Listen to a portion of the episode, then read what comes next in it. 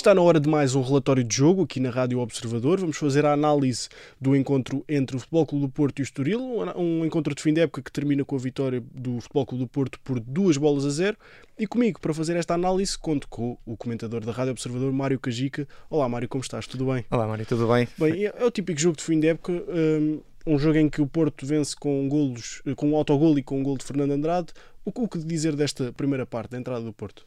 É uma, é uma entrada, em, em, termos, em termos práticos, o Futebol do Porto entrou com a mesma identidade, ou seja, circulação rápida, intensidade máxima no jogo, pressão no adversário. Um, Parece-me que uh, há aqui uma questão importante em relação em relação à forma de jogar do, do Futebol Clube do Porto, ou seja, hoje sentiu-se na primeira parte um Futebol Clube do Porto que uh, adormecia em alguns momentos do jogo, uh, eh, um, diria mais até no momento em que perde a bola, ofereceu algum espaço à equipa do Estoril, um, creio que também no, no último momento de, de, de, finalização a equipa sentiu algumas dificuldades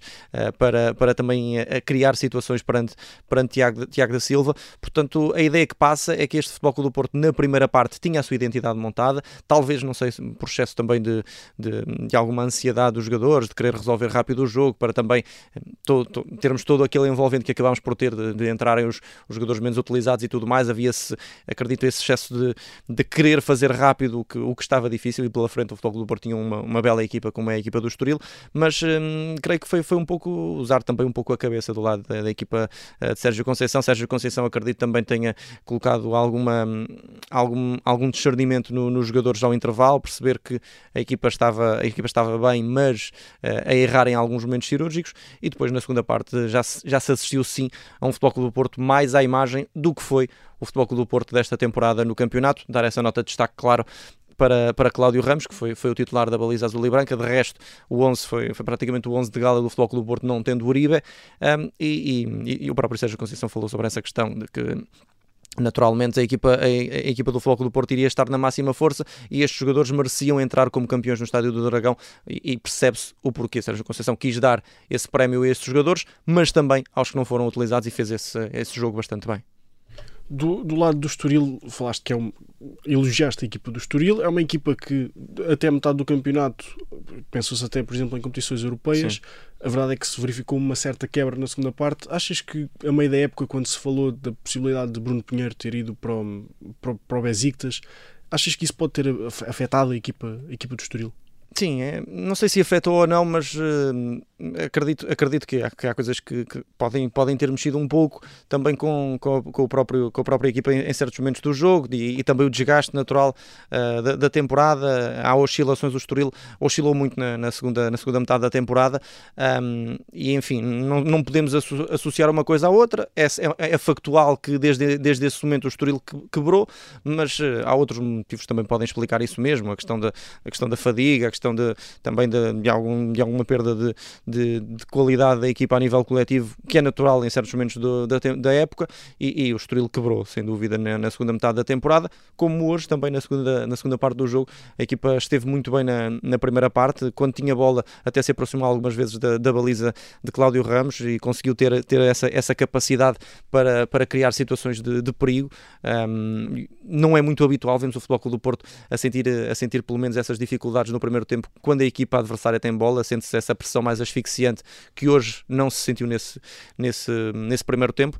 Um, mas a partir da segunda parte parece-me que o Futebol Clube Porto melhorou bastante em todos os momentos do jogo. Uh, acredito que as alterações também funcionaram bem. A entrada de Francisco Conceição uh, agitou o jogo. A própria, um, a própria entrada também de Fábio Vieira, ou seja, os dois jogadores que, que é, dois dos talentos que o Futebol Clube Porto também ganhou com, com maior, maior clareza nesta, nesta, nesta temporada, ajudaram muito o Futebol do Porto a, a continuar a, a, exercer pressão na equipa do Estoril e depois eh, vamos olhar também para muitas das do, do que foram as situações de perigo do Futebol do Porto e perceber que todas elas, eh, grande parte delas vá, eh, nascem de perdas de bola da equipa do Estoril. O Futebol do Porto foi muito rápido a reagir à, à perda de bola do adversário. Aliás, o primeiro golo é, é exemplar na forma como tantos jogadores se envolvem naquele momento coletivo e, e culmina culmina com, essa, com, essa, com esse autogol de Joãozinho, um, depois de um cruzamento de, de Zaidu, mas vários jogadores envolverem-se de forma muito rápida na, na ação e, e, o Futebol Clube do Porto feriu imediatamente o Estoril num, num momento de fragilidade da equipa adversária e isto é muito o que é o Futebol Clube do Porto. Dizias na transmissão que era o Futebol Clube do Porto a aproveitar as ofertas que o Estoril ia fazendo. Sim. Exatamente, e foi, foi muito por aí uh, que também o Futebol do Porto construiu o seu sucesso nesta, nesta temporada e, e pela frente hoje tinha um Estoril que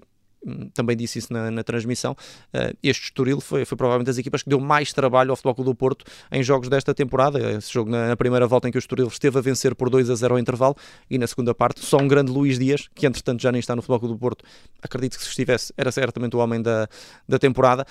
Um, mas uh, não estando, uh, mesmo assim a equipa do Foco do Porto mantém os seus índices de, de concentração, de intensidade, de, de, clareza no jogo muito, muito altos e, e, é com toda a justiça que o Foco do, Foco do Porto vence não só este encontro como também o campeonato. Para o Estoril a época termina aqui, já fizemos um pouco uma, demos uma, uma espécie de retrospectiva Sim. daquilo que foi a época do Estoril, para o Futebol do Porto não acaba já a época, afinal a taça está aí à porta, o que, o que esperar deste jogo? O Porto vai jogar com uma equipa que acaba de descer de divisão, o que é que pode estar aqui em jogo? Para, uh, para a equipa do Tondela, uh, certamente estará, estará, estará um momento histórico, apesar, de, apesar da descida de divisão, vencendo a Taça de Portugal, era, era, era sem dúvida um momento muito, muito interessante para a história do Tondela. Agora, objetivamente, parece-me uma, uma tarefa quase impossível para a formação do Tondela, uh,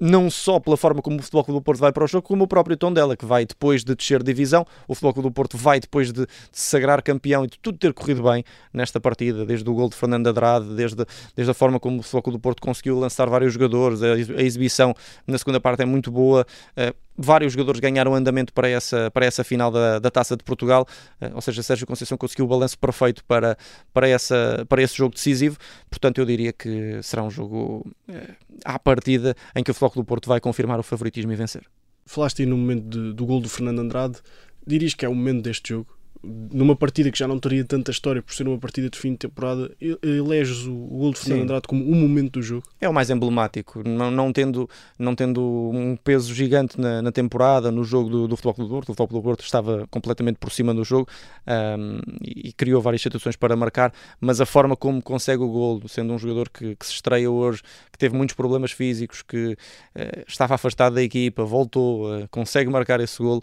Uh, depois também de, dos próprios, dos próprios uh, colegas uh, já, já terem entrado também o Rubens Semedo, Cláudio Ramos e ainda deu para mais cedo entrar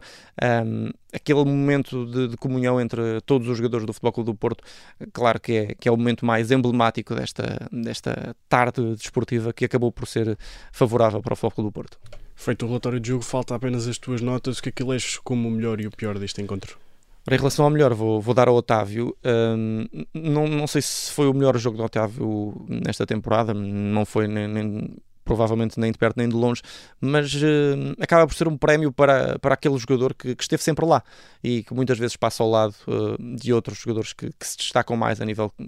técnico, a nível, a nível de, de, de, de envolvimento no, no, próprio marcador do jogo, mas uh, Otávio está sempre lá, em todos os momentos da equipa do Futebol do Porto, em, em, todos os momentos de criação, em todos os momentos de ligação com o jogo, em todos os momentos de dar algo, algo que falta à equipa, critério, capacidade para segurar a bola um, intensidade. Um, Otávio gera todos os, os timings do, do, encontro muito bem. Um, hoje poderia também dar a Zaidu, que também faz um, um belo jogo, mas uh, vou dar ao Otávio precisamente porque de facto fez uma, uma belíssima temporada, mais do que o jogo, e, e merece sem dúvida esse, esse prémio. E o pior? Quanto ao pior, um, confesso que tive algumas dúvidas, porque na verdade a equipa, a equipa do Foco do Porto hum, é impossível quase dar aqui um, um momento, um momento negativo. Um, em relação à equipa do Estoril, hum, também não há aqui uma individualidade que se destaque um, a 100% pela negativa, portanto até vou, vou dar aqui um, um, misto a ambas as equipas. A primeira parte do Futebol do Porto, no momento em que, em que, em que não tem bola, o Futebol do Porto hum, foi diferente, não, não, não foi o Futebol do Porto que vimos na primeira parte no, no momento com bola, uh, sem bola aliás, e a equipa do Estoril precisamente no contrário, fez uma, uma bela primeira parte e, e, teve muito critério, muita, muita capacidade para sair com a bola uh, nesse, nesse primeiro tempo, no segundo, na segunda parte também mérito, claro, do Futebol Clube do Porto, mas sentiu-se um decréscimo da equipa do Estoril, portanto não querendo individualizar, porque acho que hoje é um jogo até errado para o fazer, porque muitos destes jogadores uh, vêm de uma temporada com muitos jogos nas pernas e, e de facto não estão ao seu nível. Uh, vamos, vamos hoje optar por essa questão mais coletiva. De um lado, na primeira parte do Futebol Clube do Porto, sem bola, do outro, a, a equipa do Estoril de, a, nível, a nível geral que, que decresceu bastante. Está entregue o relatório de jogo deste encontro entre o Futebol Clube do Porto e o Estoril. Resta-me agradecer-te, Mário Cajica, como te agradeci ao longo obrigado, de quase toda a época. Muito gosto. obrigado. E vamos voltar numa, numa próxima oportunidade. Esperemos que sim.